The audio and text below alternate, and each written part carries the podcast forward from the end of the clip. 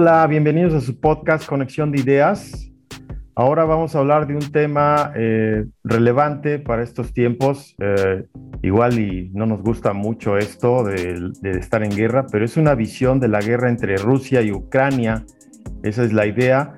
Eh, tenemos ah, como invitado a Juan Francisco Hernández. es un mexicano que vive en Bélgica Ahora está como invitado también su hijo, Mateo, un niño de 10 años que va a compartir su opinión respecto al conflicto, este conflicto que igual a muchos no nos gusta eh, como humanos, creo que no, no es correcto. Juan, bienvenido, muchas gracias por estar en este espacio. Mateo, también bienvenido. Eh, Juan, presentas, ¿te presentas y presentas a Mateo? Sí, por supuesto. Hola, Cuco. Eh, encantados, Mateo y yo, de estar aquí contigo y poder poder platicar un poco sobre este tema tan complejo eh, y, tan duro también para, para todo el mundo. Eh, bueno, mi nombre, como tú habías dicho, es Juan Francisco Hernández. Eh, soy mexicano, vivo en Bélgica desde 2009.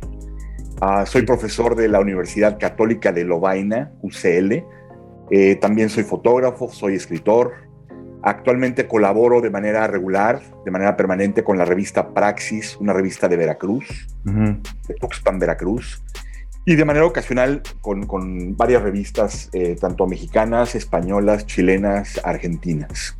Sí, eh, Mateo, mi hijo. Gracias, Juan. Sí, sí, adelante, adelante. Y Mateo, mi hijo, tiene 10 años. Él estudia quinto de primaria aquí en la ciudad de Mons, en Bélgica. Eh, Mateo es un aficionado a la tecnología y desde que es muy pequeño le interesa mucho la historia, siempre le ha interesado mucho.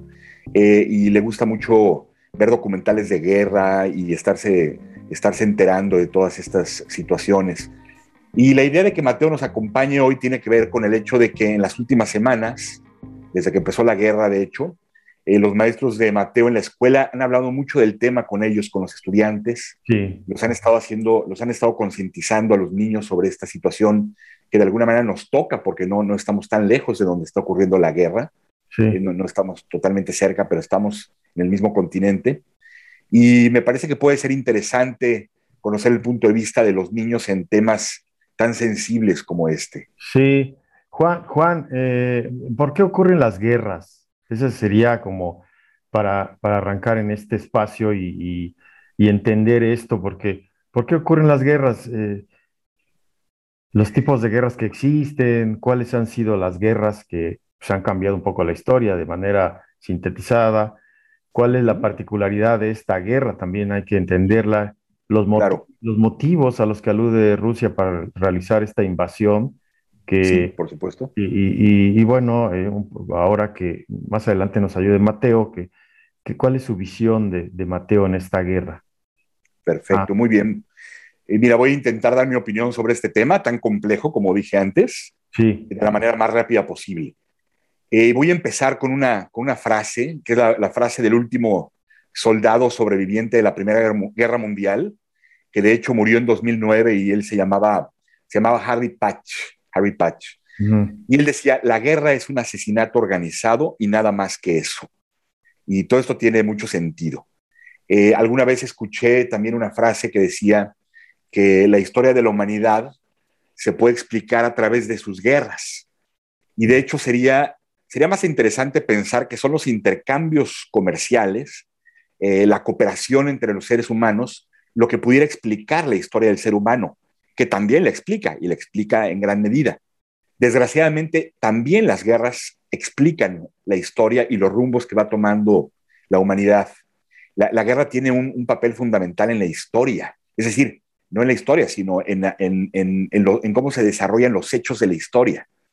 Eh, los filósofos llevan mucho, mucho tiempo estudiando este tema y muchos están de acuerdo en que hacer la guerra, de hecho, es parte de nuestra naturaleza como humanos. Entre esos filósofos estaban Nietzsche y Hobbes.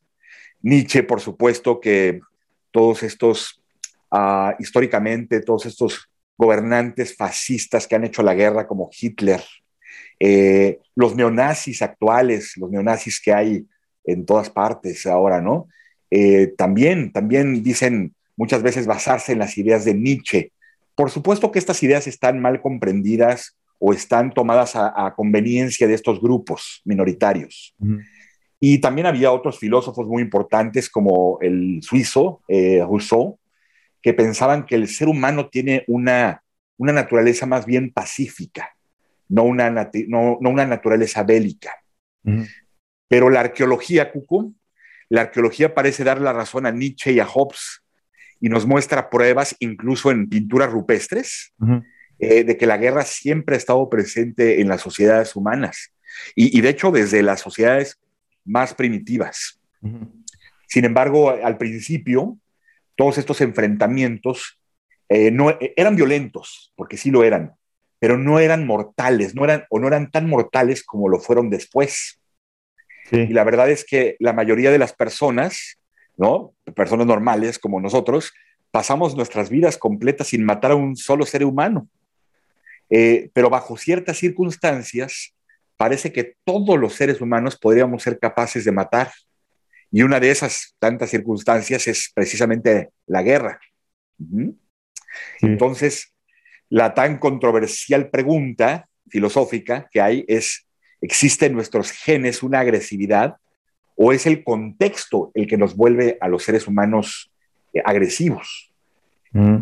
Y entonces entramos al terreno de la biología, a las teorías de Darwin, ¿no? Sí. Eh, eh, en la teoría de la selección natural, la supervivencia del más fuerte, que por cierto era, era la teoría que también tenía Hitler. Ya. Eh, ¿Verdad? Y todo empezó, eh, vamos a decir, con la lucha de, del ser humano por los satisfactores básicos que necesita para sobrevivir. Básicamente la comida, pero también el abrigo.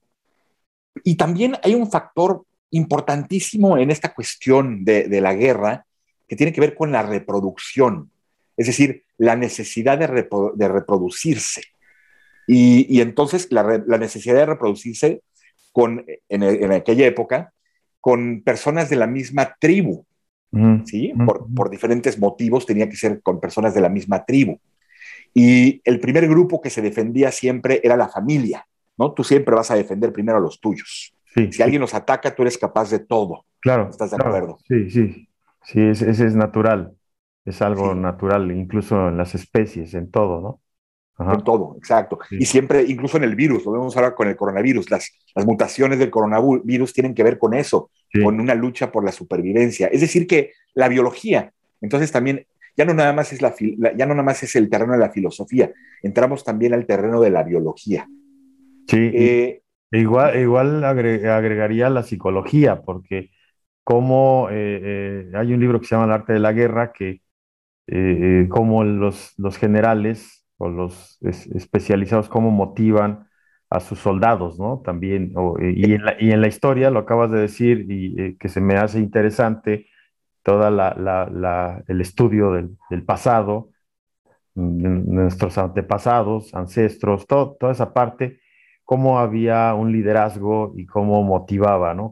cómo hace que el individuo, lo dijiste muy bien, de que tiene esa, digamos, esa parte, eh, no, sé cómo dijiste, en los genes, dijiste una palabra de los genes. Sí, en los genes, esa parte biológica. Esa parte biológica, pero la parte psicológica también, o sea, cómo la capacidad de dar todo por su país o, dar todo por una cuestión que un líder está promoviendo, ¿no? Eh, ya, ya veremos más adelante, ahí revisaremos eh, de, qué partidos, por ejemplo, es este, este hombre, de, el, que está dirigiendo la guerra en, Rusia, y, igual y todas esas características, ¿no? Ajá. Sí, mencionaste algo que a mí me parece importantísimo y de hecho ahora, ahora estaba pensando hablarte sobre el tema, pero mencionaste El arte de la guerra, que es un libro de Sun Tzu, que, que, es un libro interesantísimo. Hay como dos libros muy interesantes sobre política, sobre guerra. El de política sería El Príncipe de Maquiavelo, que es un, libro muy interesante que yo en lo personal he estudiado mucho. Y el otro es El Arte de la Guerra de Sun Tzu, donde incluso llega a hablar de tácticas de la época. Sí, sí. ¿Eh? Eh, que, ahí es donde también me gustó una, una cuestión que dijiste que, que antes las guerras no llegaban a, a, mortalidad, ¿no? Eran artes marciales, eran artes marciales y era una forma de, de conquistar, pero no era violento, no había no, tanta desgracia. Sí, y, de hecho, sí, esto, esto es en la antigüedad, porque ya después sí que empieza a haber mucha violencia y sí que pues, empiezan a haber muchos muertos. Incluso, incluso en, lo que habla Sun Tzu. Sun Tzu lo que hace es dar tácticas de guerra que ahora se han utilizado mucho en los negocios como, como tácticas eh, de liderazgo, porque resulta que las tácticas para la guerra también sirven en los negocios, pero aplicadas de una manera distinta. Eh, los negocios son una especie también, no vamos a decir de guerra, pero son también una especie de, hay, una serie de negociaciones y de conflictos, etcétera, que hay que, que, hay que sobrellevar. Eh, ¿Y, los tipos de guerras que, que, te acuerdes? Sí, mira, te voy, ahora te voy a hablar de eso, pero me gustaría, si, si no te importa, terminar un poco con la idea anterior. Ah, ok, ok, adelante. Pero, sí, te voy a hablar un poco de, la, de los tipos de, de guerras que existen y eh, me habías preguntado algo también sobre las guerras importantes en la humanidad. Voy a hablar un poco de eso. Sí, sí. Eh, eh, pero también me gustaría decirte que otro factor que influye en las guerras, además del filosófico, el psicológico que tú has agregado muy acertadamente, y también el filosófico, también está el de la religión, porque una parte del ser humano tiene, tiene mucho que ver con esta necesidad de proteger las creencias, los sistemas de valores, los sistemas morales, ¿Y por qué? Porque las sociedades necesitan regirse en algo para poder vivir internamente en armonía. Y esto era sobre todo en el pasado. Ahora se está ya perdiendo esa idea, afortunadamente. Pero entonces, bueno, no olvidemos que las guerras pueden ser contra enemigos externos, pero también pueden ser contra enemigos internos. Ahora vamos a hablar un poco de eso. Eh, pero entonces el, campo de la religión también es muy importante. Hay que recordar las guerras santas, ¿no? Y, junto también con todo este tema de la, del, de la religión, también viene también el, tema de la, de la raza. La raza también em, empieza a jugar una, parte importante, ¿no? Es en donde empiezan a surgir los nacionalismos eh, y toda esta parte donde las tribus se cuidan a sí mismas y todo lo que tiene que ver con la misma tribu, ¿no? Eh, entonces, bueno, aunque las, las, guerras como tales parecen tener su origen cuando estas tribus empezaron a ver amenazadas por tribus externas, eh, y, como he comentado, pueden ser amenazas reales, pero también pueden ser amenazas no tan reales como, y, eso ya tendría que ver con el tema de hoy, con la guerra de Rusia y Ucrania. Ahora podemos hablar un poco de eso. Pero parece que en todas las guerras modernas sigue ocurriendo eso, que hay amenazas reales y amenazas no tan reales. Y te voy a poner como ejemplo lo que pasó en Irak, cuando Estados Unidos atacó a Irak, cuando Saddam Hussein era el, el líder máximo de Irak, y lo ataca Estados Unidos diciendo que hay guerras de hay, armas, perdón, de destrucción masiva en Irak, hacen una guerra brutal y resulta que esas armas nunca existieron. ¿sí? Por eso es que el Occidente, en ese sentido, en, Occidente podemos encontrar también mucha, eh, no, no, voy a atacar a Occidente, pero mucha hipocresía, en el sentido de que en ese momento no se sancionó a Estados Unidos y lo que hizo Estados Unidos también fue un crimen. Lo que estaba haciendo Estados Unidos realmente era proteger su petróleo en Irak porque Irak había atacado a Kuwait. Perdón, lo que había hecho Estados Unidos es proteger su petróleo en Kuwait porque Irak había atacado a Kuwait y Estados Unidos tenía fuertes intereses petroleros en Kuwait. Sí, eh, esos energéticos, ¿no? Que de, hecho, eh, voy a, me voy a ir un poquito a, relacionar lo que pasó con Rusia. Rusia es donde tomó un, un reposicionamiento ahí como una potencia regional. No sé si, si estoy bien, me ayudas, porque Estados Unidos eh, se debilitó eh, estando en el continente, haciendo su intervención militar en, Afganistán e Irak, ¿no? En, esa, en esa época, ¿no? Y, Totalmente. Y Alemania es donde se acerca a Rusia y, ahí es donde eh, se hace una estrategia eh, hay que crear una nueva estrategia de Rusia cambiando la geopolítica, ¿no? Ya hablaremos más adelante de esa parte. Sí, eh, donde Alemania le compra, le compra a Rusia, creo que el 40% o más de su petróleo, de su gas natural, y entonces se vuelve totalmente dependiente Alemania de Rusia, y no solo Alemania, una parte de Europa. Sí, exacto. Entonces, bueno, nos brincamos un poco que, que, ahí ah, eh, la, la, base o, era, eran los energéticos, ¿no? Exactamente. Donde, Alemania este, pues, eh, toma como base esa parte, ¿no? Sí. Y, bueno, y para seguir con el tema, hablando un poco del origen de las guerras y para terminar con él, hablábamos de que estas tribus, ¿no? De la antigüedad, eh, en estas tribus tuvieron que surgir grupos especializados en la defensa, pero también en el ataque de los enemigos que estas tribus empezaron a tener. Y eh, entonces estas tribus se convirtieron en grupos humanos cada vez más grandes, cada vez más complejos, con formas de gobierno cada vez más organizadas, hasta que derivaron aquí en Europa en los principados, en las ciudades-estados, y después ya en todo el mundo lo que conocemos como, los países, como las naciones, que después surgieron de toda esta política expansionista, eh, en los reinados, por ejemplo, vamos a pensar en, en, España, ¿no? que llegó a tener colonias en prácticamente toda América, menos en Brasil y algunos pequeños países también. Ah, eh, eh, bueno, también Inglaterra, la misma Bélgica que colonizó el Congo en África, sí. etcétera. Y entonces así es como surgen los ejércitos, eso es lo interesante, ¿no? Surgen de, este, de esta necesidad de protegerse y de especializar a grupos humanos en esta defensa.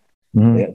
y, y, los soldados de estos grupos armados, ya organizados, a estos soldados se les entrena física y mentalmente, y es de lo que tú hablabas, para que sientan una especie de trascendencia al estar dispuestos a morir o estar dispuestos a matar por algo que es mucho más grande que ellos y que le podemos llamar ahora morir por la nación, morir por la patria, morir, morir por mi país, por los ideales, que es lo que están haciendo todos estos soldados rusos que ahora están atacando a Ucrania porque le han comprado toda esta, toda esta ideología a Putin. Se la han comprado o han sido obligados. También los militares eh, se rigen bajo estrictos códigos de, obediencia.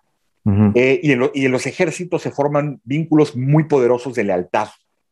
Eh, hacia los, eh, lealtad hacia los generales, hacia los compañeros de lucha, hacia estos ideales. Y lo primero que tiene que hacer un soldado es elegir por en qué bando va a luchar. Eso es lo primero. Lo segundo, tiene que estar dispuesto a utilizar la violencia contra el enemigo de su propio bando para protegerse a sí mismos, a su bando y para proteger a la causa por la cual están peleando. Y entonces también surge todo el, concepto del honor, ¿no? Entonces están peleando por el honor de algo que es mucho más grande, algo que los trasciende a ellos mismos. Y esas banderas justifican a casi todas las guerras. Y sin embargo, cuando hablamos de las guerras modernas, nos damos cuenta de que eh, las guerras no las empiezan los individuos, las guerras no las empiezan las, las sociedades, no las empezamos los individuos de a pie, sino que son las instituciones, son los estados, liderados por algunos individuos que adquieren un poder tan grande como para iniciar un conflicto. Sí, sí, sí, sí, claro. Eh, las guerras, por supuesto, que tienen un componente económico enorme, que entonces vendríamos sumando al componente filosófico, psicológico, biológico, etcétera, y al religioso en algunas ocasiones, tienen un componente enorme de poder y economía. La expansión económica y territorial eh, la quieren incrementar estos líderes. Durante muchos siglos las guerras se hicieron para obtener más territorio y más recursos, pero ahora ya no, ya no. Ahora las guerras ya no son expansionistas en cuanto al territorio, ahora son por el capital. Ahora, ahora deberían de ser por el capital y creo que eso es lo que Putin no ha comprendido y es, de eso es de lo que podríamos hablar más tarde pero para concluir con este tema, eh, les voy a decir que las guerras al final forman parte de la política. Las guerras son políticas, son una forma de la política, una, una parte de la política. Y los gobiernos cuando tienen conflictos con otras naciones y cuando no encuentran una solución pacífica, entonces evalúan el riesgo y los costos de emprender una guerra y si creen que esa guerra a la larga les va a traer beneficios, llevan a cabo la guerra. Y y la prueba es que hay guerras en todo el mundo, todo el tiempo y a lo largo de toda la historia han habido guerras. En esta época, cuando hablamos de guerra, eh, de lo que hablamos son de grupos masivos de personas que se enfrentan entre ellas en un conflicto bélico o potencialmente bélico, como en el caso de, las guerras frías. En las guerras frías hay una amenaza constante de guerra, están a punto, a punto de explotar la guerra, pero, pero no lo hace. ¿Sí? Eh, me preguntabas, eh, no, sé si me querías decir algo o, o, te, te, hablo un poco de los tipos de guerras que, existen. los tipos de guerras que existen, ajá. Sí. Para relacionar un poco lo que estás hablando. Sí, te hablaba yo de las guerras religiosas, entonces hablaríamos de las guerras santas, por ejemplo, que han sido provocadas por asuntos religiosos. y son aquellas guerras que buscan la supervivencia de una religión o de una cultura. Y bueno, nos podemos remontar a la época de las cruzadas para hablar de esto. están también las guerras civiles, que son las, las que se disputan dos bandos o dos grupos sociales dentro de un mismo país y lo que buscan estos grupos, estos bandos, es controlar a las instituciones del mismo país. Después tenemos eh, lo que se llama las guerras de guerrilla, la, guerra de guerrillas, y es en donde una fuerza de ocupación, que, normalmente es muy, muy superior a la, fuerza, eh, a la fuerza contraria, eh, es, tan, es tan superior que la, fuerza contraria no la puede enfrentar ahora sí que de, eh, eh, cara abierta, sino que tiene que utilizar tácticas de, enfrentamiento y de retirada muy rápidas para tratar de ganar esta guerra. Sí, es, de, ahí es donde vienen las estrategias, lo que decías, de, que la, ocupan muchos ellos, ¿no?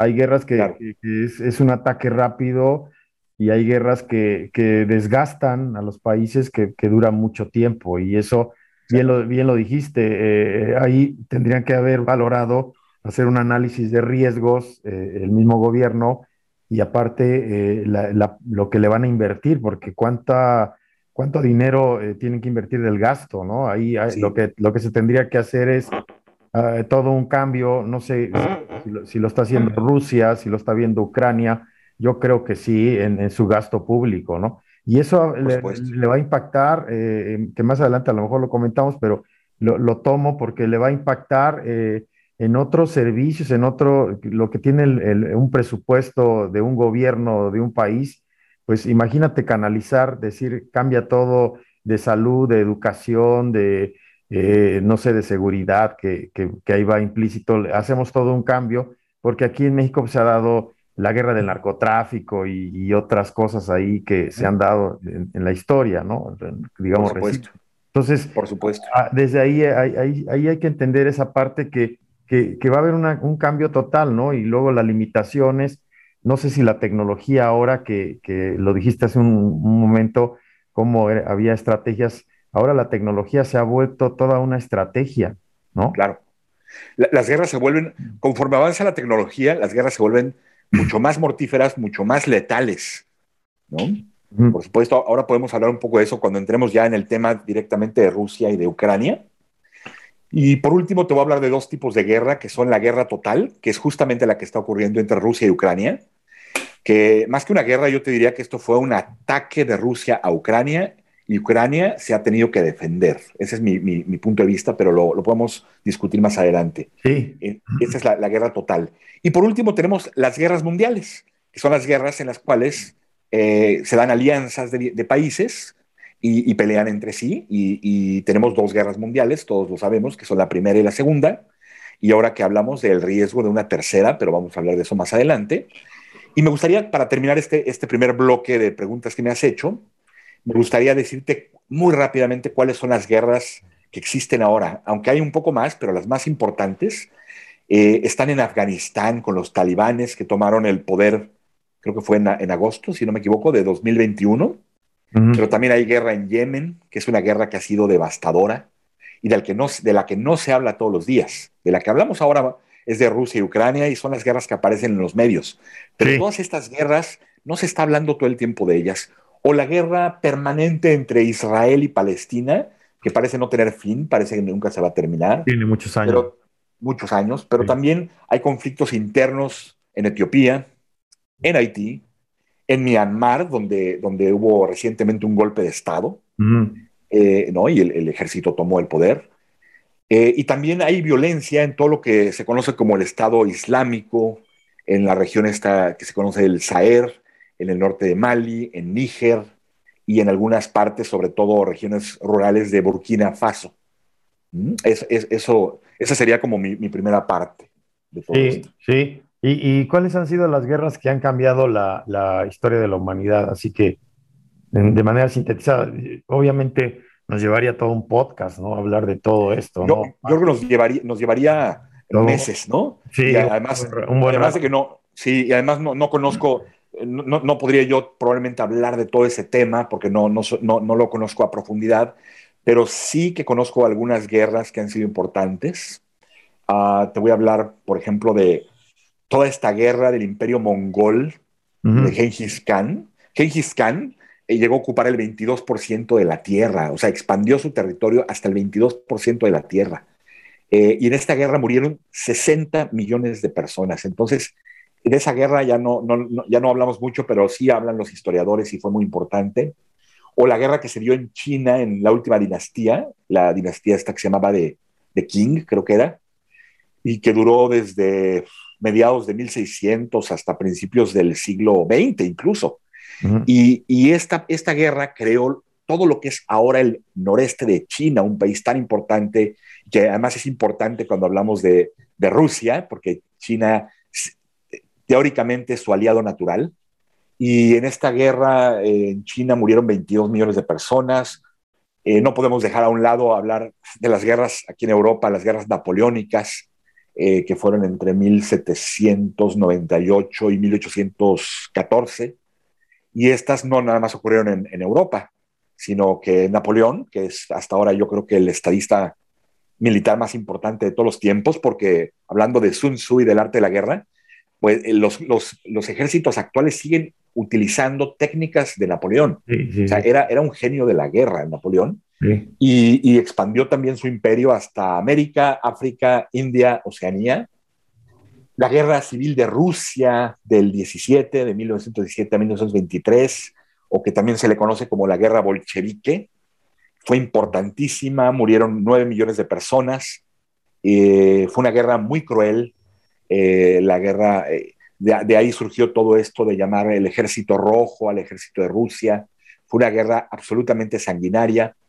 Hablando de los mexicanos, porque podemos hablar de, las de la guerra de civil de secesión de Estados Unidos, que terminó con la esclavitud, etcétera, etcétera. Mm. Pero para concentrarnos ahora en México, la guerra de independencia y la revolución mexicana conformaron lo que, el, país que tenemos hoy. Mm. Eh, y las dos guerras más importantes de todas y las que cambiaron el orden geopolítico del mundo son la Primera Guerra Mundial y sobre todo la Segunda Guerra Mundial por los motivos que la provocaron, por los medios que se utilizaron eh, y por todo lo que hubo ahí detrás, es decir, por todo el genocidio, aunque genocidios se han llevado a cabo en la historia, en toda la historia de la humanidad. Sí. Eh, la particularidad de esta guerra, ¿cuál es la particularidad de esta guerra? Ah, la particularidad de esta guerra, desde mi punto de vista, es que eh, se trata de, una guerra en Europa, como la primera guerra que hay entre dos países después de la Primera Guerra Mundial, eh, eh, desde mi punto de vista, y tiene muchas particularidades. Me gustaría tal vez ir un poco más adelante a eso, pero también que es una guerra muy mediatizada, es una guerra que escuchamos, que estamos viendo en tiempo real. Los medios de comunicación ya están tan avanzados que es una guerra, si bien ya la, guerra de Irak y estas guerras ya eran televisadas, esta es totalmente televisada, la estamos viendo, estamos viendo los bombardeos, estamos mirando todo, ya no es tan fácil que nos engañen, que eh, ¿no? Ya no es tan fácil que nos engañen, porque estamos mirándolo todo, en la, todo el tiempo en la televisión, en el Internet. Sí, sí, de, hecho es, es eh, pues desde 1945, ¿no? O sea, es... Eh, digamos, eh, la, decisión de Vladimir Putin ordenar a las tropas, ¿no? Bombardear e invadir Ucrania, pues se supone, se supone la, primera, mm, se puede decir que es una fuerte agresión de este tipo en Europa, ¿no? Desde, desde, la Segunda Guerra Mundial, ¿no? Desde la dictadura de los nazis. Claro, claro, por supuesto, sí. es así. Ajá. Sí. Sí, te propongo, ahora, ahora podemos entrar al, al tema ya totalmente Rusia y Ucrania, no sé qué te parece, a, ver si, Mateo nos da una opinión como niño de, lo que está pasando. Ok, eh, de hecho, esa es la pregunta. Mateo, ¿cuál es eh, la visión en esta guerra? ¿Cuál es tu visión? Mm, para mí esta guerra es muy importante y veo como, puedo ver como Rusia ahí hizo mucha desinformación, que Rusia intenta de minimizar esta guerra. Bueno, aquí en Europa los niños estamos hablando de esta guerra en la escuela, estamos en Europa y ya, recibimos muchos perdón, refugiados. Refugiados, refugiados, ajá. A mí da un poco de miedo que esta guerra se convierta en tercera guerra mundial o algo así. Como niño tengo miedo de dejar todo lo que tengo, como mi familia, mi escuela y todo lo que tengo. Sí, yo creo que... sí, sí, Juan. Lo, que dice Mateo es, pues sí, es, vivir una experiencia. Imagínate como niño lo que quieres es eh, unas buenas condiciones, que tus padres estén eh, dándote amor, ¿no? La parte de del entorno, disfrutar a tus amigos en la escuela, tienes otra visión, ¿no? Y de repente te salen estas noticias y, luego eh, hay referencias, ¿no? De lo que ha pasado eh, en, Europa, digamos, en la historia, pues sí empieza a generarse cierto, cierta incertidumbre, ¿no? Y dice Mateo, cierto miedo, cierto temor. Y sí, tal vez cuando éramos niños tú y yo, Cuco, que debemos de ser más o menos de la misma generación, eh, no nos enterábamos de estas cosas, ni siquiera se hablaba de ellas, porque había muy poca información, teníamos nosotros muy pocos canales de televisión, teníamos una visión muy gubernamental en las noticias. Eh, en cambio, los niños de ahora están totalmente informados porque tienen Internet y tienen acceso total a Internet. Bueno, no total, pero tienen un acceso bastante importante y ven a todos estos eh, nuevas generaciones de YouTubers que hablan del tema.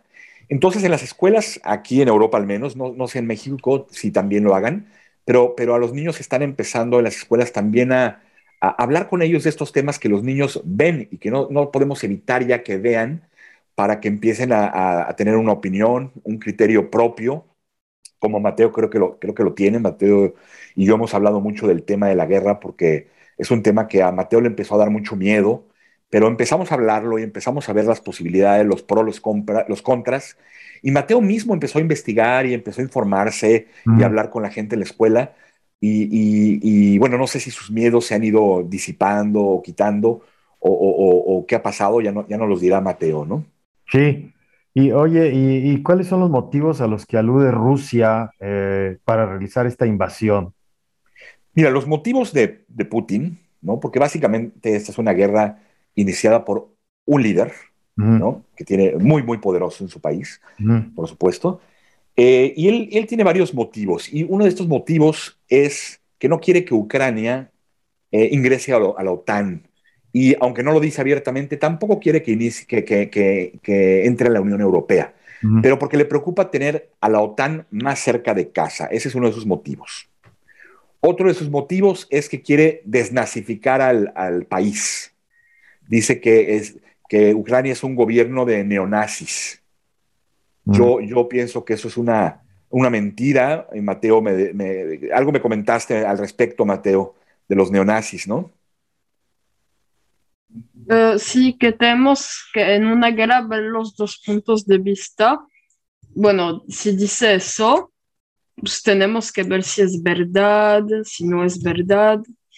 ¿Y, tú piensas que, son neonazis en Ucrania? Porque me, hablabas un poco de eso, Mateo.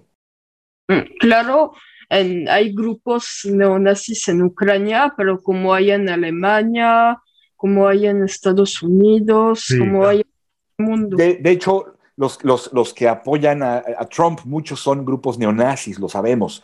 O sea, neonazis hay en todas partes. Entonces, decir que los ucranianos son neonazis, evidentemente no solo es una exageración, sino es una enorme mentira. Eh, ¿Sí? Entonces, ese sería otro de los, eh, de, los motivos que, dicen. Que lo, acabas de, lo acabas de decir, Juan. las mentiras es una estrategia también de ellos. De, hecho, la forma de de mentir y ahora utilizar los medios, todo ello, e, es, una estrategia también. Mateo decía, hay mucha desinformación y tiene Mateo mucha razón. Hay mucha desinformación, pero porque la, desinformación o la mala información o la información falsa, las fake news, eh, son parte de la guerra. Eh, en las guerras y son parte de la estrategia y de la táctica de los dos bandos. Entonces, nunca vamos a encontrar, siempre hay, siempre hay desinformación, y siempre hay una información errónea, pero nunca más que en las guerras. En las guerras es donde vamos a tener más información. Entonces tenemos que tener muchísimo cuidado con eso. Pero toda esta propaganda, porque eso es lo que hace Putin, Putin lo que hace es una propaganda. Ah. Eh, eh, eh, es, una, es una propaganda falsa desde mi ah. punto de vista y desde el punto de vista de lo que yo he podido observar, leer. eh, escuchar. Y otra, otra, otra de las mentiras de Putin es que, según él, hubo un genocidio que llevaron a cabo los ucranianos en contra de los prorrusos en esta región que se llama la región del Donbass, que son, son regiones totalmente eh, prorrusas, o no totalmente, pero son bastante prorrusas. y, y, la verdad es que no existe ninguna prueba de ese genocidio. Eh, no, no, existe en la historia, no hay, no hay, no hay ninguna, ninguna prueba de ese genocidio. Eh, entonces todo se trata de, de, de una propaganda, de la propaganda de Putin que tiene totalmente, pero totalmente dominados a todos los medios de Rusia. Sí, controlados, ¿no? Es una, una estrategia que hacen los gobiernos.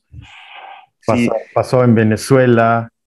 Eh, eh, pasa en Venezuela todos los días. No sé si en Estados Unidos, nuestro México. yo creo que en Estados Unidos hay muchos medios eh, independientes. En Rusia no hay medios independientes, son encarcelados. En Estados Unidos los medios independientes que critican al gobierno no son encarcelados, no son detenidos, no son multados, no son cuestionados. ¿sí? Eh, por supuesto que hay, hay canales de televisión en Estados Unidos que probablemente son más demócratas, otros son más republicanos, algunos apoyan más al presidente, otros menos, pero no son realmente sancionados. En México lo que ocurre desde mi punto de vista eh, es que también hay la libertad, también hay la libertad, hay medios eh, exageradamente críticos del gobierno actual y por supuesto que también hay muchos medios a favor del gobierno actual, eh, y no son, no son tampoco fuertemente oprimidos y sin embargo sí son expuestos por el presidente de México. Eso sí, son, totalmente expuestos. Juan, Juan Mateo, ¿quieres decir algo? Escuchó un ruido ahí. Ah, sí, perdón, Mateo. Ah, no, no, para nada. Ah, ah Se escuchó un ruido extraño ahí. Sí. Sí, entonces yo, yo te diría que la, la diferencia entre Rusia eh, y entre los países que, tienen, que son gobernadas por dictadores, como Rusia, como Venezuela, o por gobiernos extremistas como, eh, como es Nicaragua, ¿no? es la libertad. O sea, en Occidente tiene democracias imperfectas y sin embargo los individuos tenemos libertad. Tenemos libertad de criticar al gobierno incluso públicamente, incluso en los medios, y sabemos que no vamos a tener fuertes represiones por ello por parte de los gobiernos. Y Rusia no. Y Rusia, no. Rusia no, por supuesto, Venezuela no, eh, en las dictaduras no, en Cuba durante muchos años fueron fuertemente reprimidos los, todos los críticos del gobierno, en, España por Franco, es decir, que una de las características de las dictaduras es eso, es la represión y el control total de los medios, es un totalitarismo, que eso quiere decir que el, el, Estado interviene de manera total en la vida de los individuos, les dice cómo quiere que piensen, cómo quiere que sientan. Rusia, por ejemplo, sí, Rusia es un, estado homofóbico, totalmente homofóbico. Allá lo que se promueve es la masculinidad y entonces, por ejemplo, los homosexuales son totalmente excluidos, son totalmente, está prohibido ser homosexual. Lo mismo pasó en Cuba durante muchos tiempos, durante muchos tiempos con la dictadura de Castro. Tan solo hay que leer a Reinaldo Arenas para saber lo que les pasaba a los homosexuales, por ejemplo se han relajado las cosas mucho en Cuba, pero la dictadura continúa en Cuba. Que ahí, que ahí, que ahí Juan, eh, he visto que también, eh, ¿qué pasa con los intelectuales ahí, este, eh, en, la parte de la cultura, ¿no? No sé, los investigadores, los académicos, todos ellos, ¿qué, posición tienen ahí? Y, los artistas también, vamos a hablar de los artistas, eh, investigadores como aquí en México, los investigadores que se dedican, que están en universidades, los artistas, por ahí no sé qué, cómo están ahí en Rusia. Eh, en Rusia y los rusos que están fuera de Rusia, esta pregunta que me haces yo creo que es fundamental. De hecho, estoy ahora justamente escribiendo un artículo sobre este tema, aunque ya se ha escrito bastante, pero estoy dando mi punto de vista. Eh, mira, lo que ha hecho Occidente es empezar a vetar toda la cultura que proviene de Rusia. Eh, nada más que siempre nos vamos a los extremos, porque no se, la cultura y el arte no creo que se deberían de vetar, porque la cultura y el arte no pertenecen a los gobiernos, ni la deberían de hacer, ni la hacen los gobiernos. Claro. La hacen la sociedad, y las hacen los individuos. Y el intercambio cultural entre los rusos y el mundo debe de continuar. Claro. eh, donde tenemos un cuestionamiento moral muy importante es la pregunta, bueno, ¿y qué pasa con aquellos artistas o intelectuales que apoyan a Putin y que están de acuerdo con la invasión a, Ucrania y con esta carnicería? Porque es una, una carnicería lo que está ocurriendo en, en, en, Ucrania. ¿Qué pasa con ellos? ¿Deberían de ser votados? No, no, no tengo una respuesta. Creo que más bien ahí queda en el aire para mí la pregunta. Eh, deberían, es decir, tener una postura política a favor de la guerra y eres un gran artista, como pasó, por ejemplo, en la Filarmónica de Berlín, ¿no? Me parece donde, donde el director, que llevaba muchos años siendo el director, eh, fue despedido por, por, por tener una, una, postura a favor de Putin, pero también pasó con una bailarina muy famosa rusa en, en, en Inglaterra, y o, o está ocurriendo con el mundo de la literatura donde también están pidiendo boicotear a los escritores rusos, o está pasando también con las ferias de los libros. Nada más y nada menos que en México se llegó a comentar que podía ocurrir, pero sí está ocurriendo con la feria del libro de algunos países, con festivales de cine, eh, donde también están dejando de, pasar películas eh, rusas. Eh, y yo creo que todo es una exageración pero, pero no sé qué decirte en el sentido de aquellos que apoyan la, rusa, la, guerra, porque yo creo que apoyar a la guerra es totalmente inmoral, totalmente inmoral.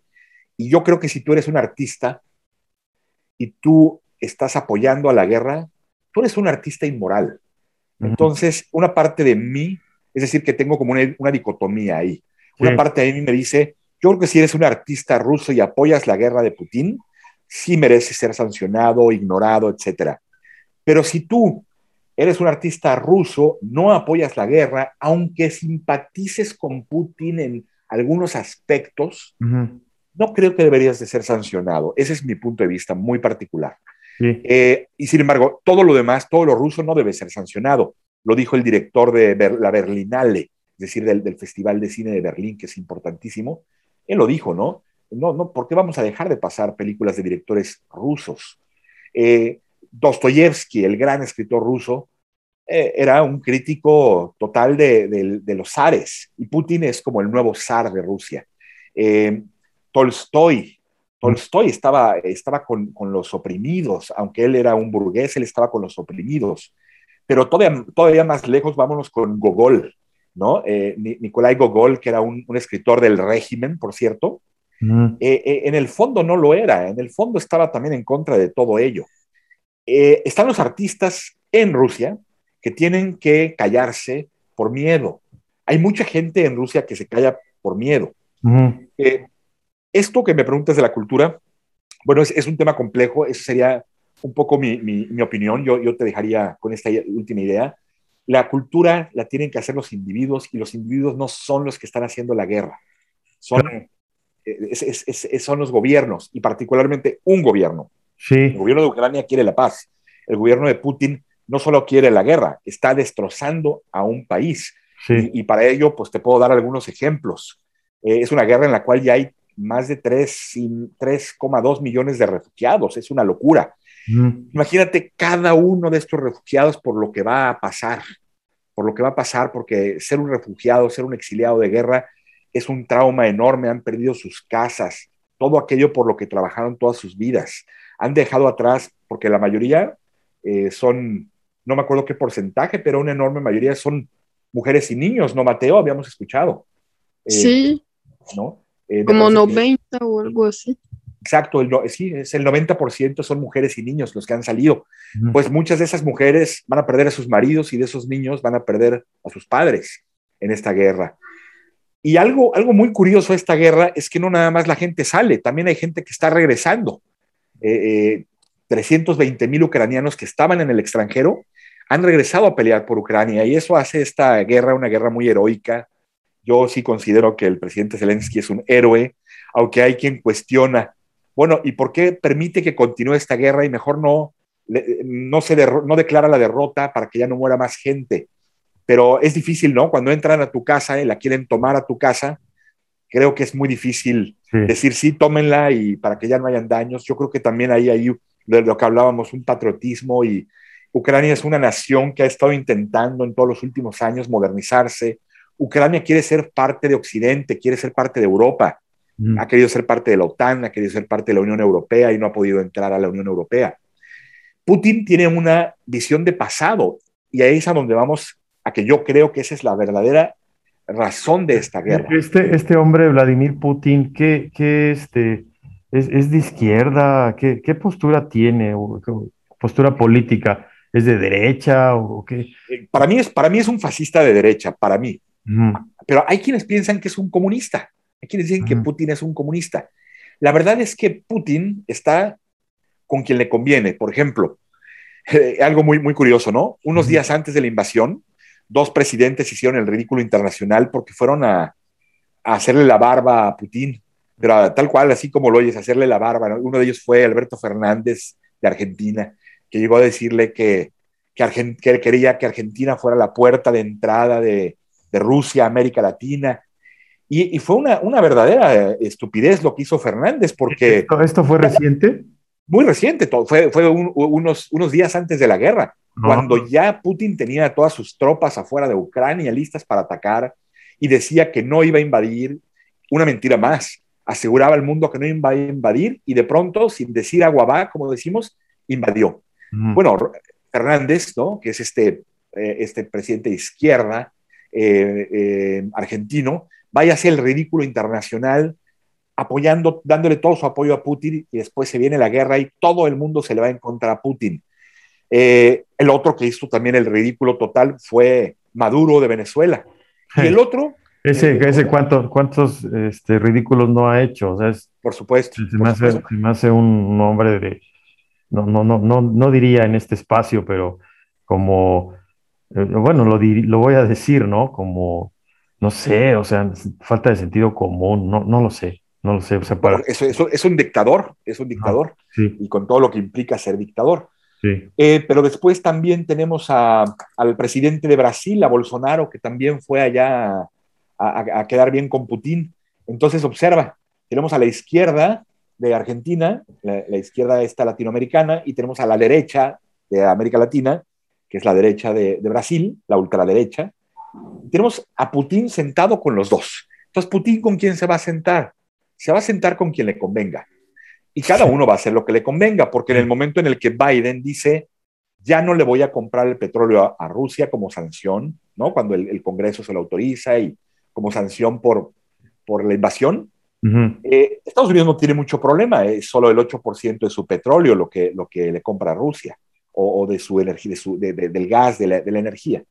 Pero en, en, cambio, entonces se volteó y en lugar de comprárselo a Canadá, porque Canadá se lo ofrecía, se lo compra a Venezuela.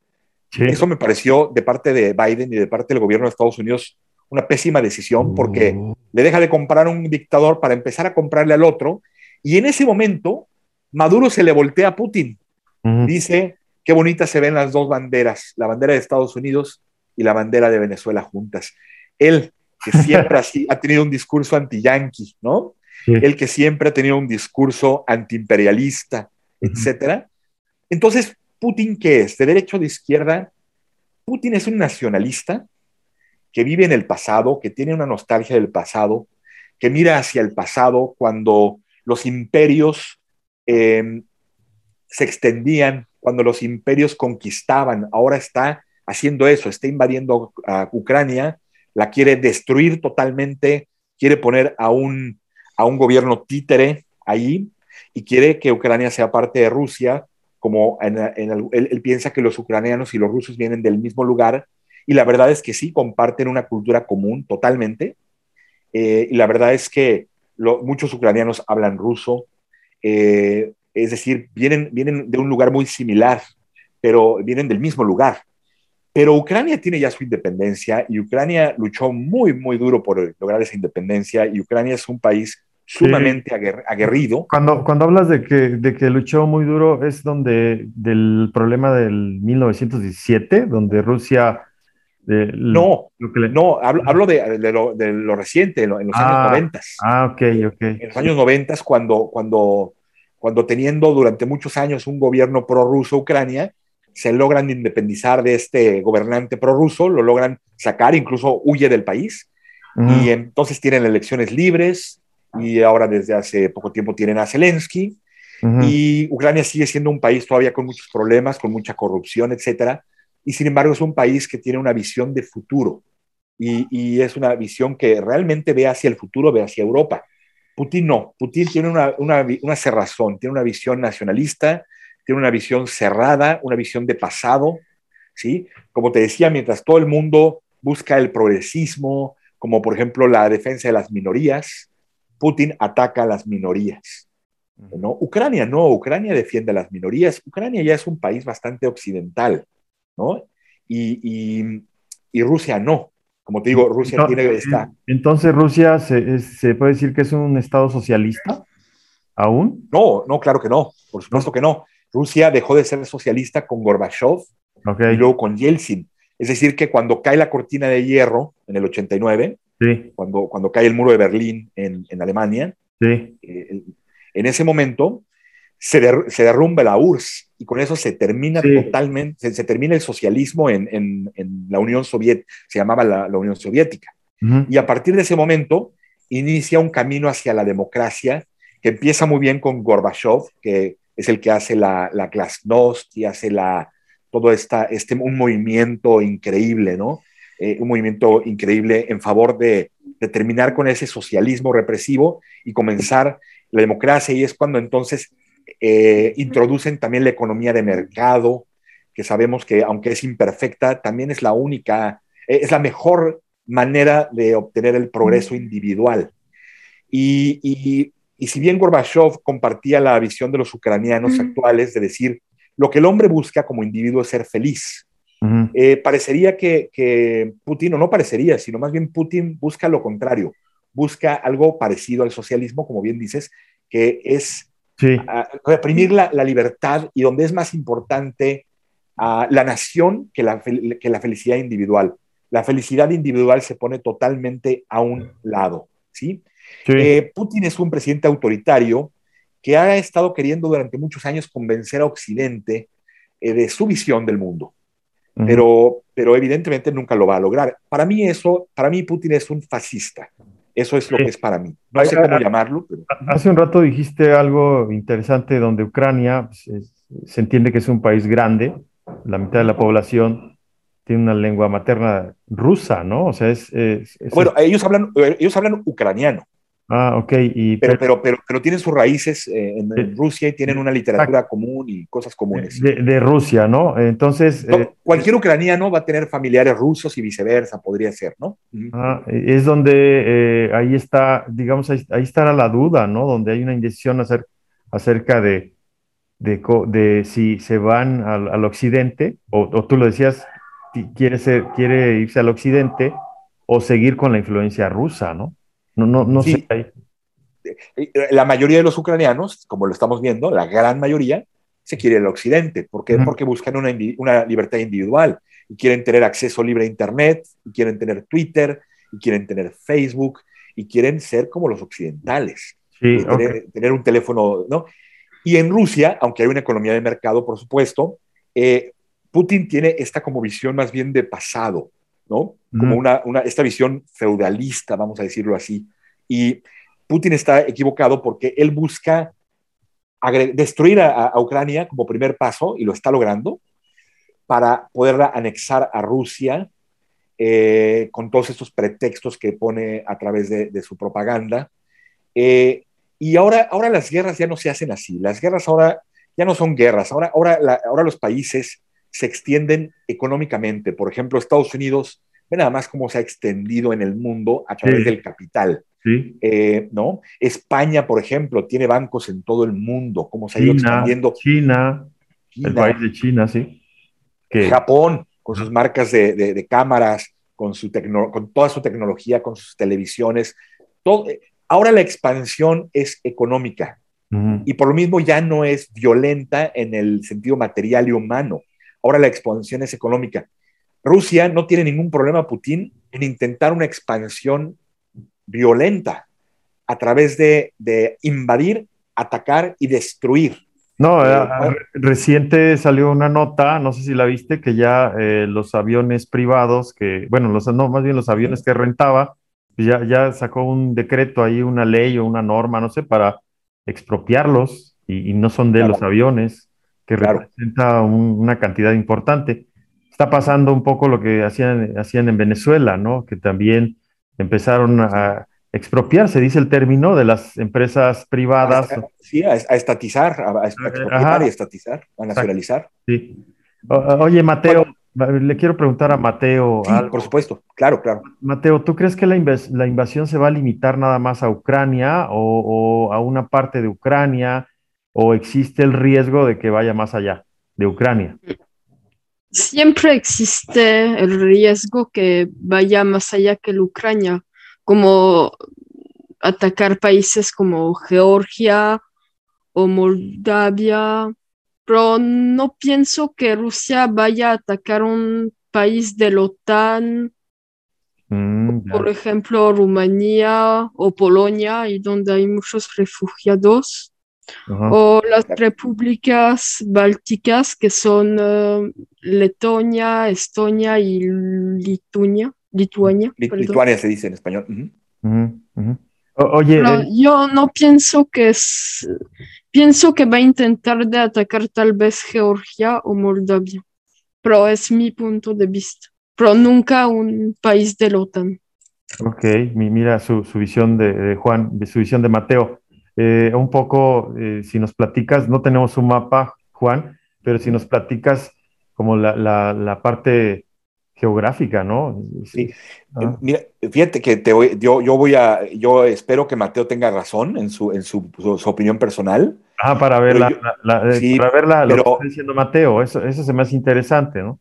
Sí, pero, pero sabes que el problema es que un león herido, como dicen, es muy peligroso y Putin es ahora un león herido y, y Putin es, es muy radical y yo creo que en un momento dado sí podría llegar a cometer la locura de atacar a un país de la, de la OTAN y de, desencadenar una tercera guerra mundial. Y creo que también sería, sería capaz de lanzar, si se ve totalmente acorralado, una, una bomba nuclear, lo cual sería terrible y podría llegar a cambiar el rumbo de la historia. Esperemos que no suceda. Pero yo creo que Putin... dicen, los mexicanos, toquemos madera, ¿no? Toquemos madera. Toquemos madera, exacto. Pero yo creo que Putin ha demostrado poder llegar a los extremos y va a los extremos. Y lo, ya se está hablando de crímenes de guerra que están ocurriendo terribles. Eh, por ponerte un ejemplo, pasó en... Hay esta ciudad que se llama eh, eh, Mariupol, ¿no? Mariupol, en, en, Ucrania, que si bien todas las ciudades ucranianas ya han sido atacadas, la, mismo, la misma Kiev está siendo atacada en este momento, si bien todas han sido atacadas, esta ciudad está totalmente destruida, totalmente.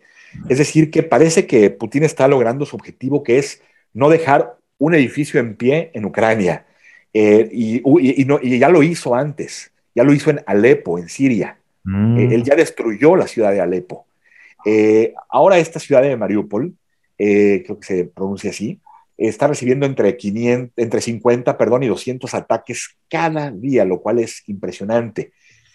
En, un, en un teatro, creo que en un teatro, escribieron, se puede ver la imagen en internet, la palabra en el suelo, a los lados del, teatro, a, ambos lados. Exacto, la palabra niños, para que los aviones que bombardean supieran que allá abajo habían niños. No les importó, llegaron y bombardearon, bombardearon perdón, y, e hicieron una, una escabechina ahí. Eh, había una fila también afuera de una panadería de personas, llegaron también soldados rusos y acribillaron están utilizando bombas de racimo, que según las reglas de la, guerra, las leyes de la guerra están prohibidas en cualquier guerra, las están ya utilizando. Es decir, que desde mi punto de vista, y perdóname que sea yo tan, tan abierto, pero me parece que esta es una guerra inmoral, totalmente inmoral, la guerra que está llevando a cabo Rusia contra el pueblo ucraniano y está provocando un sufrimiento innombrable. Eh, Mateo hablaba de que en Bélgica estamos ya recibiendo refugiados y, sí, eh, ya están empezando a llegar los refugiados y ya se está empezando a ver todo el drama de la guerra.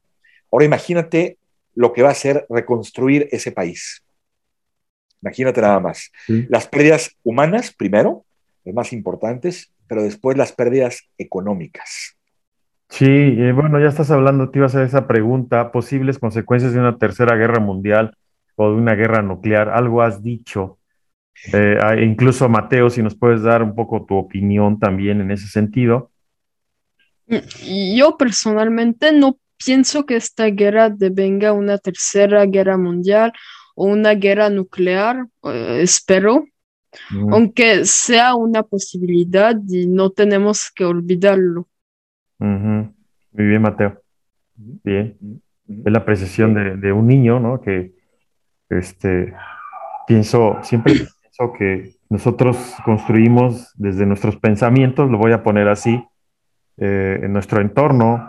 Entonces, eh, lo, lo, dijiste hace un rato, los líderes o las noticias, todo generan el pánico y van generando una situación, eh, pues, energética, le voy, a, le voy, a, decir, de energía, de, de, de, pensamientos, y se vuelve un miedo y se vuelve un, una situación que, que, que yo, yo, lo veo así como, como que atraemos eso, ¿no? Entonces, pensar diferente, a lo mejor está el riesgo, como dijo Mateo, ahí está el riesgo, sin embargo, eh, él, tiene una, una, percepción de que no va a llegar hasta ahí. Uh -huh. sí. No sé, Juan, tu, tu opinión. Sí, yo, yo pienso exactamente igual que Mateo. Yo creo que el riesgo existe, eh, como pensábamos que no iba a haber una, incluso pensamos que no se iba a dar la invasión a Ucrania y se dio. Entonces, el riesgo de, de, de algo nuclear creo que es un riesgo, por lo que dicen los especialistas, sobre todo militares, mm. es un riesgo bajo, porque Putin no conseguiría lo que está buscando, al contrario, destruiría todo lo que está buscando, su objetivo. Claro. Entonces no se, ve, no se ve viable. Sería como si Putin se destruyera a sí mismo. Exacto. Pero como, exacto. como te decía, eh, Putin es un león herido también. Los, los, leones heridos, dicen por ahí, son, son muy peligrosos. Sí. Oye, y pasando a las repercusiones, repercusiones económicas de, la guerra, bueno, hemos visto en, la historia, pero en este caso, ¿qué repercusiones tendría eh, esta guerra? Eh, eh, hay repercusiones para Rusia y para Occidente y para el mundo entero. Para Rusia, las repercusiones ya, ya, ya, ya, las estamos viendo. El rublo, hace una semana, el rublo había caído el 30%. En las divisas, ¿no? hablamos de las divisas, el rublo. Sí, hablamos de las divisas, el rublo, la, la moneda nacional ya se había devaluado completamente. Los bonos rusos, ¿no? los bonos de inversión, los bonos de, ah, no se dice de renta fija, sino de uh, eh, que, que, dan rendimiento. A, la, a, largo, a, largo, a largo plazo. El, a largo plazo. Los, los bonos del gobierno. Los, los, bonos del gobierno, exactamente. Sí, sí. Eh, ahora son, eh, están calificados por las calificadoras internacionales que califican estos bonos como bonos basura. Sí, así, sí. así se les llama. Ya no valen nada. Sí, la, los bonos siempre en, en, en, los países tienen un, una calificación triple A, doble A, etcétera, ¿no? Y, pero cuando llegan a ser basura, pues, ¿quién invierte ahí? A, a, es al contrario, todos los que están invirtiendo, los inversionistas, pues buscan, sacan su dinero y vámonos de aquí, ¿no? Es, es lo sí. que está pasando. Eso que dices es, es interesante porque tanto las divisas tienen una repercusión también, um, no nada más en la, en la moneda de, de Rusia, sino eh, tiene una, puede tener una variación o un riesgo del, del, dólar o del euro, dependiendo de las negociaciones que tengan, eh, ya sea con el occidente o, o, América, ya sea con China, eh, ya sea con otros países, ¿no? Ajá. Por supuesto, por supuesto. Uh, luego también, bueno, todas las empresas que están retirando, que se están retirando de Rusia, las empresas internacionales. Uh -huh. eh, imagínate nada más la pérdida de empleos que hay en Rusia.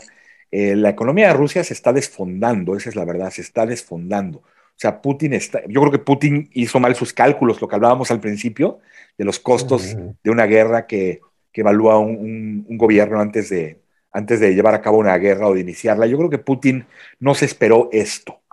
Eh, y um, el sistema Switch es bien importante, ¿no? El, el, el sistema, este, el sistema de, de, envíos de dinero, de, ¿no? Entre unos países y otros. Bueno, ya, ya han, sacado a Rusia de una gran parte de esto. Eh, el combustible que ya no le está comprando Estados Unidos. Eh, Alemania, desgraciadamente, le tiene que seguir comprando. Eh, pero todos esos retiros, todos esos retiros de apoyos económicos a Rusia van a desfondar la economía rusa y eso va a tener una, una, una, consecuencia enorme en los habitantes rusos, porque cuando a ti te pegan en la bolsa, tú sabes, Cuco, ¿no? Cuando, cuando a la gente le pegan en la bolsa, eso lo vemos mucho en Estados Unidos, inmediatamente dejas de apoyar a tu líder, aunque creas en él, porque evidentemente hay mucha gente que cree en Putin, como, como en, en Cuba hay gente muriéndose de hambre, pero que sigue creyendo en los ideales de la revolución rusa, eh, perdóname, de la, de la revolución cubana. Sí. siempre tienen a sus adeptos, las, las, dictaduras tienen a sus adeptos, y, y que son personas que con, con, esta ideología y que no les vas a cambiar la ideología. Pero a la gran mayoría, cuando empiezan a tener problemas ya, cuando empiezan a tener hambre, eh, entonces las cosas cambian. Perdóname, volviendo al hambre, sí. yo te hablé de los crímenes de guerra y no te hablé de ese otro crimen de guerra que también está llevando a cabo eh, eh, Rusia en Ucrania. Está sitiando la cerrada, a, las ciudades, por ejemplo a Kiev, para que no entre ni salga ya alimentos. y, y, en un momento dado, los ucranianos van a empezar también a, a morir de hambre y, de frío y, etcétera. Entonces, eh, bueno, eso es un crimen también de guerra, hacer eso y atacar a la, población civil, ¿no? También, y atacar a zonas residenciales. Te digo esto como un paréntesis, ah, hablamos de la economía. En el arte de la guerra hay una regla que dice el que hierro, ¿cómo va? ese dicho, el que hierro, el que hierro mata, hierro muere. El que hierro mata, hierro muere. Sí, y, me llama la atención porque este hombre pues está perdiendo su, su, sentido, ¿no? O sea, si es un, es un hombre preparado, militar y todo, ¿cómo hace eso? Eso no se le hace ni, ni al enemigo, ¿no? ¿no? ¿no? puedes agarrar y limitar alimentos o, o cuestiones básicas, no, no lo podrías hacer. esa es mi opinión, ¿no? Bueno, un poco haciendo la referencia, creo que eh, en, en, en, las guerras no, no podría pasar eso, ¿no? E-, ese es como, como, un extremo. Sí, el, que ayer, el, a hierro mata, a hierro muere. Creo que es una, más bien creo que es una, eh, creo que es de la Biblia, ¿eh? Esa... Sí, pero está ahí también. Está en el, está en el arte de la guerra. Lo, lo, lo, lo, dice porque pues hay, hay militares así, generales o, o líderes claro. que, que, usan esa estrategia y, y la, claro, la, verdad claro. que van, va a tener consecuencias, ¿no? Yo, yo lo, yo lo digo como... Sí, to total, totalmente, es, totalmente. Es, lo que estoy hablando es como sentido común. La verdad es que... Sí, sí, por supuesto, por supuesto. Lo, lo diría, este es una, un, un, espacio de opinión y claro, claro. más... Eh, tú eres el que más has, ha estudiado estos asuntos de la guerra. En mi caso. Eh, no, tampoco tanto, eh, tampoco tanto, pero, pero es, es interesante porque entiendo sí. que es una charla de café, ¿Sí? donde personas comunes y corrientes como nosotros, sí. eh, eh, podemos dar nuestro punto de vista y, y, eso es la enorme ventaja que tiene ahora Internet, que para muchos es una ventaja y para otros una, es una desventaja sí. y eso, eso es motivo de otro podcast, pero, pero la idea de que cualquier persona puede dar públicamente su opinión, ¿no? Eh, eso es lo que las redes sociales han generado, la posibilidad de emitir tu opinión y dejarla ahí en este mar gigantesco que es Internet para el que la quiera tomar habrán muchos que la van a criticar, muchos que estarán de acuerdo, pero ellos también pueden dar su opinión.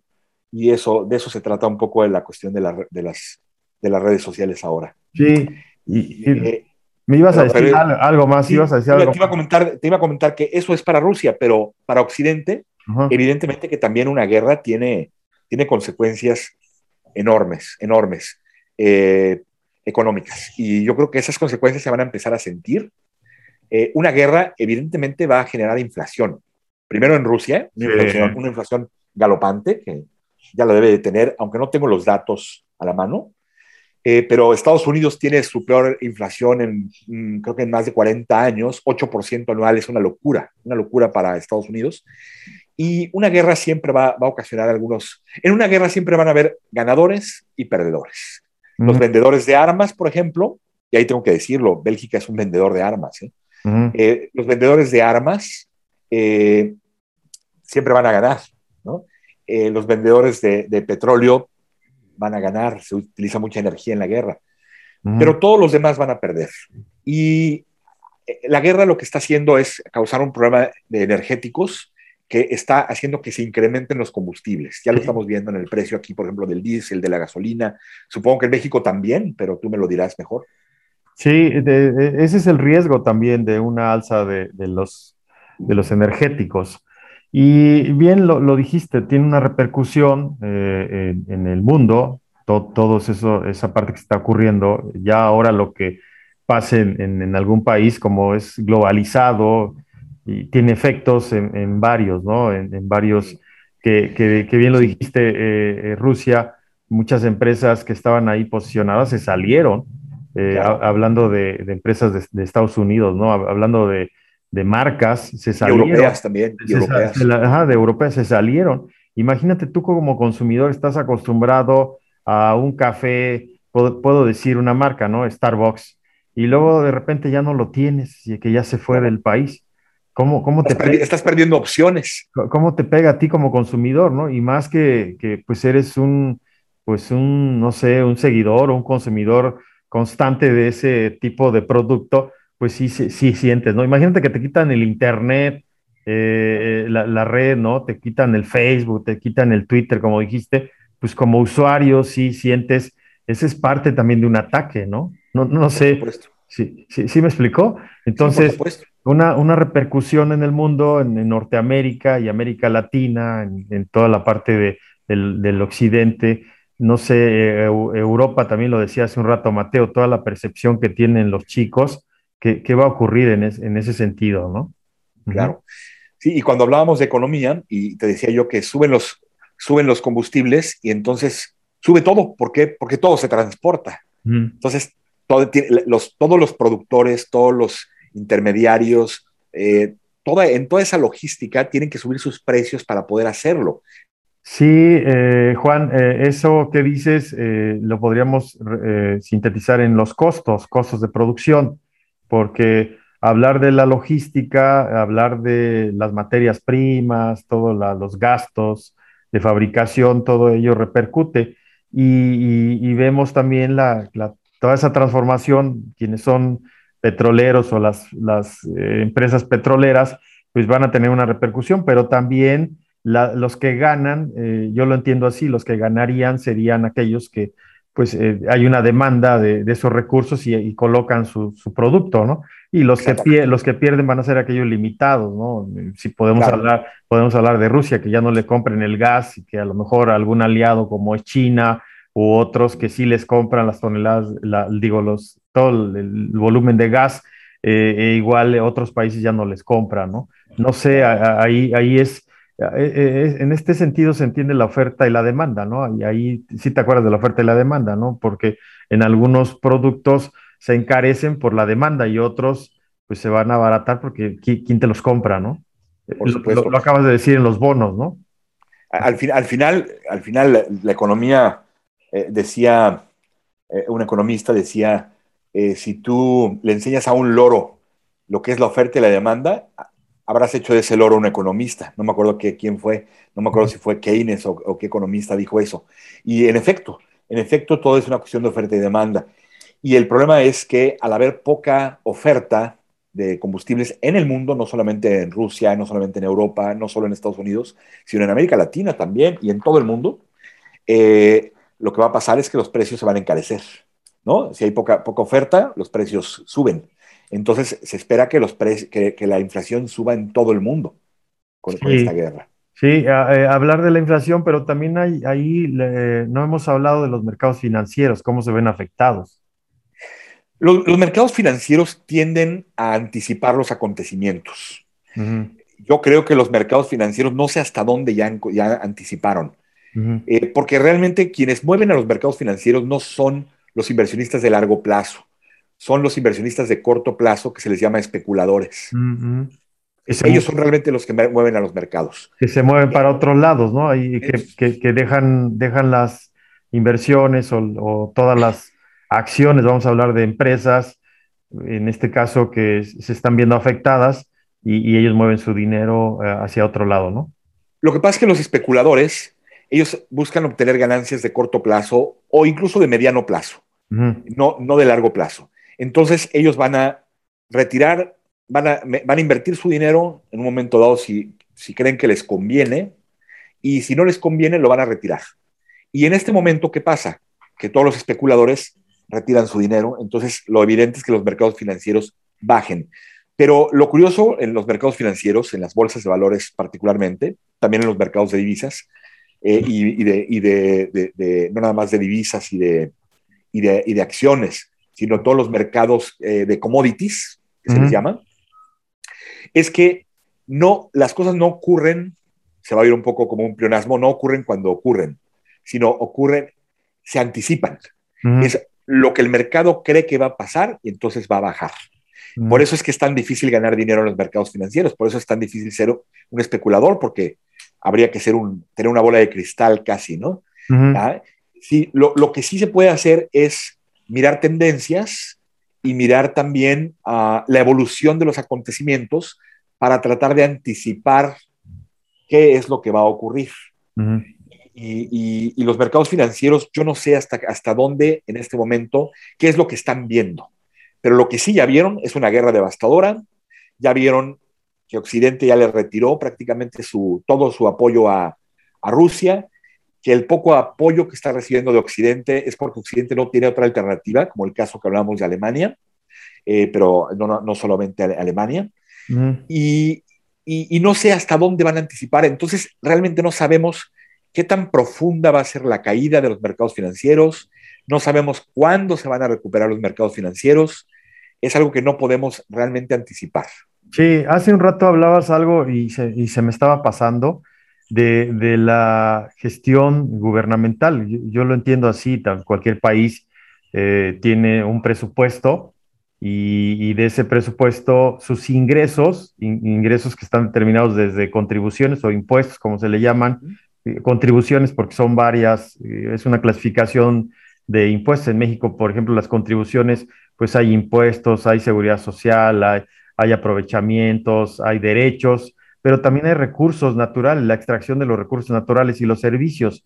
En este caso, Rusia, pues eh, me imagino que eh, los señores de las finanzas ya o ya tienen, o tienen reservas o, o, igual están viendo los apoyos de otros países porque qué va a pasar con su presupuesto y que también eh, Ucrania se va a ver afectado, ¿no? Ahí lo que tienen, eh, lo decías hace un rato, hay un problema de restricciones y luego de dónde va a obtener fuentes de financiamiento, ¿no? De dónde va a obtener ingresos para cubrir to todo eso, ¿no? Por eso el ataque rápido a lo mejor es una estrategia, pero ya no puede tardar tanto tiempo en una guerra, ¿no?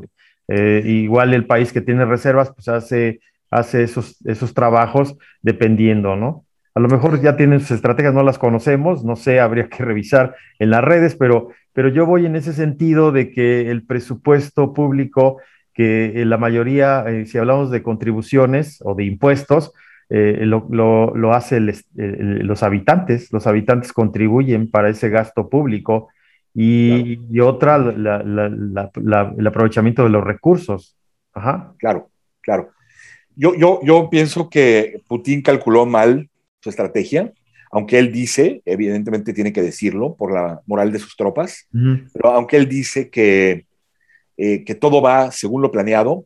Yo creo que no, yo creo que él quería algo muy rápido y él no contaba con la resistencia ucraniana que iba a ser tan fuerte, mm. que los ucranianos iban, iban, a ser realmente tan valerosos eh, y tan heroicos, porque eso es lo que ha sido la resistencia ucraniana. Mm. Y entonces se le, está, se le está complicando mucho a Putin y yo creo que se le va a complicar en, en lo económico también si China no llega a apoyarlo, que es la apuesta, creo yo, sí. la apuesta de Putin. Y, y, y, el problema con China es que no estamos muy seguros de que lo va a apoyar.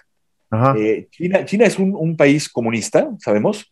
El, el, el presidente, ¿no? Xi, Jinping, no, no, sé cómo se pronuncia bien, pero el, el presidente de, de, de, de China eh, tiene una ideología comunista, muchos lo han, lo han, llamado el nuevo Mao. China es un país con una ideología comunista, es decir, lo opuesto a Rusia. Eso, China es lo opuesto a Putin. Eh, y sabemos que los dos extremos son muy peligrosos. Entonces, nunca podemos predecir bien qué es lo que va a hacer China. Pero lo que sí China tiene muy claro es que tiene una enorme economía de mercado que no va a arriesgar, desde mi punto de vista, por Rusia.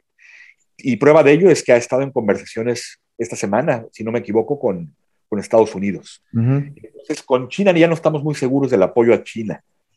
Sí, aunque, te, aunque tienen por ahí algunas eh, ne negociaciones comerciales, ¿no? Un contrato claro. de millones de dólares que, que de, del gas de, de, claro, de muchos claro. años, ¿no? Entonces, pero la, pero, la, pregunta es si eso va a ser suficiente para Rusia. Claro, sí. E, e, eso financiar, una guerra, financiar una guerra es carísima. Ahora mismo la guerra ya no la está pudiendo financiar Rusia. ¿Sabes quién está financiando la guerra a Rusia? Alemania y los países eh, europeos que, que, le compran que le compran estos recursos naturales a Rusia. Yo, creo que a, que, a, Putin se le va a acabar el tiempo, pero puedo estar equivocado. Sí, ¿qué sanciones ha tenido Rusia, que te acuerdes, como una pequeña lista? Sí, son las que te comentaba, ¿no? Era el, el cerrarle el acceso al, a, las, al SWIFT. Hace rato te dije Switch, perdóname por mi, mi error. no se dice Switch. Switch es, una, es un juego de Mateo de, de video. Eh, se llama, es el, el sistema SWIFT. Ah, Swift. El sistema SWIFT es el sistema de transferencias internacionales. Ajá, ajá. Ah, esa es una sanción. La otra es, muchos países dejaron de comprarle combustible, gas, petróleo. Sí. Ah, otras sanciones son, son precisamente el cierre de, el, cierre de empresas en, e, en Rusia. El hecho de que, por ejemplo, no van a pasar muchas películas en cuanto al cine en Rusia. Yo creo que hay muchas sanciones de tipo económico. No tengo la lista completa, pero, pero se han estado anunciando y además se van a anunciar más todavía. Y al contrario, se están apoyando, se están anunciando muchos apoyos nuevos a Ucrania, en, tanto en dinero como sobre todo en armamento, en, en asesoría, en logística, porque no pueden hacerlo directamente eh, por, por, la OTAN. Y eso es un tema que no hemos hablado de ese tema y es fundamental. Y es por qué la OTAN no puede atacar a, eh, eh, a, a Rusia. No, no, sé, Mateo, ¿qué piensas de la OTAN? Mm, yo pienso que la OTAN no va a entrar en este conflicto porque sería muy arriesgado. Arriesgado. Aunque podría, podría hacerlo, pero no, es que en, el, en el momento en el que Rusia ataque a un miembro de la OTAN, la OTAN es la tercera guerra mundial. Es la tercera guerra mundial, en ese momento. Entonces, se ve, se ve, como decíamos, ¿no? Se ve improbable, pero no imposible. O sea, cualquiera, sí. cualquiera de, uno de la OTAN o Rusia eh, sería este, generar un conflicto ya mundial, ya la tercera, sería el inicio de la tercera guerra mundial. Entonces, la OTAN está evitando a toda costa eso. Entonces, militarmente, mientras Rusia no, no ataque a un miembro de la OTAN, y no creo que, y no sabemos si Rusia lo va a hacer o no, como decimos, mientras no lo haga, eh, la OTAN no va a entrar militarmente para nada a Rusia. No va, no va a ayudar a Ucrania. Y la prueba es que están dejando, la OTAN está dejando que Rusia destruya totalmente a Ucrania. Eh, lo está permitiendo para evitar un mal mayor. Son ese tipo de decisiones de las que hablábamos. La OTAN quiere, dice, bueno, ya el, el, mal ya está hecho en Ucrania, pero vamos a evitar un mal mayor. Entonces, no vamos a entrar con efectivos, eh, no vamos a, a, a, pelear con nuestros ejércitos, sino. Eh, sino que vamos a ayudar, porque eso sí no está, no está prohibido por las leyes internacionales, vamos a apoyar con armamento, vamos a apoyar con dinero, vamos a apoyar con logística, vamos a apoyar con asesoría, con inteligencia, sobre todo, inteligencia del Estado, a, a Ucrania. Y eso es lo que está haciendo Occidente. Muy bien. Eh, vamos a unas conclusiones, Juan, ya para cerrar esta charla de, de, de un buen rato. Este, ¿Cuáles serían los escenarios para, para, la, eh, para concluir de, de, esta guerra? ¿Cuáles serían los escenarios? Canales diplomáticos, funciones, sanciones. Eh, igual, este, eh, Mateo, que nos dé sus conclusiones y así vamos cerrando, ¿no? Muy bien. ¿Empiezas, Mateo? Uh, no, te dejo empezar tú.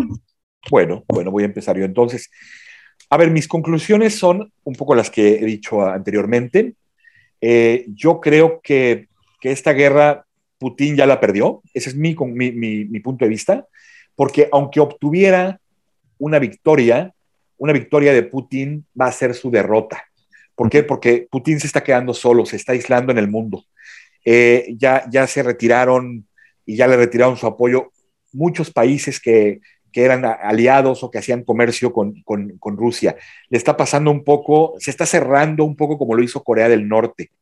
Eh, entonces, eh, ya son muy, muy pocos aliados los que le quedan y yo creo que le van a quedar cada vez menos.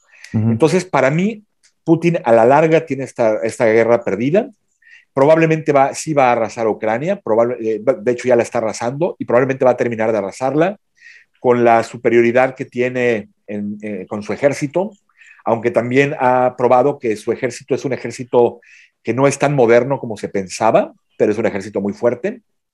Eh, seguramente va a terminar haciendo y concretando su invasión, probablemente va a poner a un, gobierno títere como lo, como lo tiene en Bielorrusia, eh, pero al final del camino yo creo que va a, apoyar, va, a perder el apoyo de su pueblo, del pueblo ruso. Eh, va, yo, creo que, yo creo que está destinado al fracaso. La pregunta es, ¿cuánto tiempo va a terminar ese fracaso? ¿Cuánto tiempo va, a tomar ese fracaso, en, concluirse ese fracaso? ¿Y cuáles van a ser las pérdidas durante ese periodo? Esas son mis conclusiones. Muy bien, muy bien. Eh, Mateo, tus conclusiones. Mis conclusiones serían que esta guerra es muy importante y claro, es la primera, es una guerra en Europa desde mucho tiempo. Yo no pienso que la OTAN va a entrar adentro, pero nunca sabemos si Putin, Vladimir Putin, podría hacer que la OTAN entre adentro. Pero claro, nunca tenemos que olvidar eh, esta amenaza, como que puso una amenaza de nuclear eh, el presidente ruso. Nunca tenemos que olvidar eso. Y tenemos siempre que dar en cuenta que no es imposible que haga una guerra mundial o directamente nuclear. Está latente el riesgo ahí. Sí, Perdón, perdón porque eran las conclusiones de Mateo, pero la diplomacia eh, se, ha estado llevando a cabo paralelamente con la guerra, pero parecería que conforme, conforme se incrementa la diplomacia entre Rusia y Ucrania y otros países que han tratado de intervenir en esa diplomacia, como Israel, que lo ha intentado, y otros países, eh, parece que Putin cada vez hace más fuertes sus ataques. Entonces yo, yo no estoy seguro aunque es lo deseable, lo deseable sería, por supuesto, para todo el mundo, y, es lo moral, que la diplomacia triunfara sobre la guerra. Sí, claro. yo, lo veo improbable, yo creo que Putin va a llevar esto hasta sus últimas consecuencias. De, hecho, eh, esa es la mejor forma, ¿no? De ganar una guerra sin, eh, lo dicen por ahí, sin armas, sin pues, la negociación que, mi, conclusión es más evitar, eh, evitar esas guerras, ¿no? Las guerras son conflictos que conllevan, bien lo, hemos, lo has comentado más, que conllevan a pérdidas, tanto social, económico, lo hemos dicho, ocasionan mucho daño a países eh, que, están implicados, igual y algunos ganan, como lo dices, bien, eh, o lo hemos comentado también, y otros también pierden, ¿no? ese sería, sería como la, conclusión. Eh, la guerra pues, siempre va a afectar a, todos los sectores, va, a ser una desorganización, va, a afectar a la sociedad, al medio ambiente también, tiene un efecto al medio ambiente, causa destrucción física, perturba a los habitantes psicológicamente también. Ha, habido eh, en la historia, eh, se, han dado, se han dado casos de, la, guerra mundial, la primera, la segunda, qué efectos eh, nocivos tienen en la parte psicológica en las familias. E incluso él, el, mismo Vladimir Putin, en un, eh, nació en un lugar donde su posición no, sabía ni dónde y desaparece ese país. Imagínate cómo es su, su lógica de pensamiento. No sé si, si, si, estoy bien en ese sentido, Juan. O sea, eh, estar en un lugar de conflictos y luego este, que su país desaparece es como si yo viviera, vivo en México y de repente ya no le llaman México y pues hay un conflicto y soy niño y de repente eh, crezco, eh, bueno, tengo mi crecimiento, mi desarrollo en ese lugar y de repente ya hay otra invasión. Entonces, imagínate toda esa situación emocional y, psicológica, ¿no? también eh, eso, la, la, cuestión natural o los recursos naturales, la naturaleza también se ve afectada, la vida silvestre, todo eso con el uso de armas, ¿no? Yo creo que evitar una guerra sería, eh, mi conclusión sería lo correcto, buscar eh, negociaciones como lo, acabas de decir, o, la parte de preventiva, pues buscar una cultura de tolerancia, no sé, para manejar esos conflictos, eh, prevenir esos conflictos también, como bien dice el arte de la guerra, las guerras incluso ya, ya se saben los resultados, ellos ya saben los resultados, ¿no? Eh, hacer una, cuestión multilateral, ¿no? Para preservar la paz también sería, y un acercamiento entre militares, civiles, y no sé, el diálogo social, y hay, muchas redes sociales ahora, hay mucha eh, comunicación, yo creo que sería una forma de hacer eh, este, mejor la vida, ¿no? Ya, ya no estamos, en mi opinión, ¿eh? ya no estamos como mm, e, ese sentimiento, hace un rato lo decías al inicio, ¿no? Ese sentimiento, esos genes de la agresividad, creo que deberíamos de tener un autocontrol. No sé, no sé qué opinas, Juan. Yo estoy totalmente de acuerdo contigo. Creo que nadie podría no estarlo. Eh, absolutamente de acuerdo. Eh, desgraciadamente, para que esos canales diplomáticos o esos acuerdos sociales, etcétera, que no son sociales, son más que nada acuerdos entre gobiernos, eh, se den, tiene que haber voluntad de las dos partes. En este caso, desde mi punto de vista, no hay voluntad de Putin. creo que lo, que lo que pide Putin, pues para mí está pidiendo absurdos. Entonces, contra los absurdos no puedes. Yo creo, que, yo creo que habría que evitar que este tipo de líderes lleguen al poder. E, eso creo que yo, yo creo, es un poco radical, sí. pero creo que esa sería la solución. Eh, en, todo lo demás, eh, en todo estoy absolutamente de acuerdo. Yo creo que la, guerra no solamente afecta a una generación, la guerra afecta a generaciones enteras. Y, y, después de 50 años siguen. Al principio empecé, empecé esta, esta participación hablando de lo que había dicho el, el, último, el último soldado que murió, en, el que quedaba en la Segunda Guerra Mundial, eh, que murió en 2009, ¿no? Hablaba de, de, que, de lo que habla, él decía que, la, que cualquier guerra es un asesinato organizado. y, y, eso, sigo pensando eso, que, que al final la guerra es un asesinato, es la peor forma de resolver los conflictos. Sí, muy bien, eh, Juan, Mateo, eh, y a todos los que nos escuchen en este espacio. Al final es una visión de, tanto de Juan, de Mateo, un poco mi aportación y, e ir eh, haciendo las preguntas. Pues este podcast, Conexión de Ideas, es un espacio donde pues compartimos experiencias, tópicos, en este caso es interesante este tema, por, por el, efecto, no podemos dejarlo fuera, ¿no? No podemos omitir eh, eh, tenemos que estar al, pendiente también. A lo mejor nosotros, México, pues no tanto nos afecta, ¿no? Pero ustedes que están cercanos sí tiene un, efecto, ¿no? Y tiene un efecto tanto en los negocios, en las finanzas, finanzas personales, ya lo decíamos en la tecnología, la parte artística también, si, nos damos cuenta, hicimos una, una, correlación en ese sentido, ¿no? Gracias, Juan. Eh, gracias, Mateo. Mateo, me Gracias, Cuco. Me gustaría, invitar, me gustaría invitarte en otro espacio para que veo que eres un, experto en los juegos. No sé si en un espacio hablamos de los juegos. Yo no soy tan experto en los juegos. Juan, ¿le autorizas o le... O, o, con, gusto, por supuesto. Mateo es un gran jugador de videojuegos. Sí, sí, por ahí, por ahí podríamos hacer algo interesante en, los videojuegos.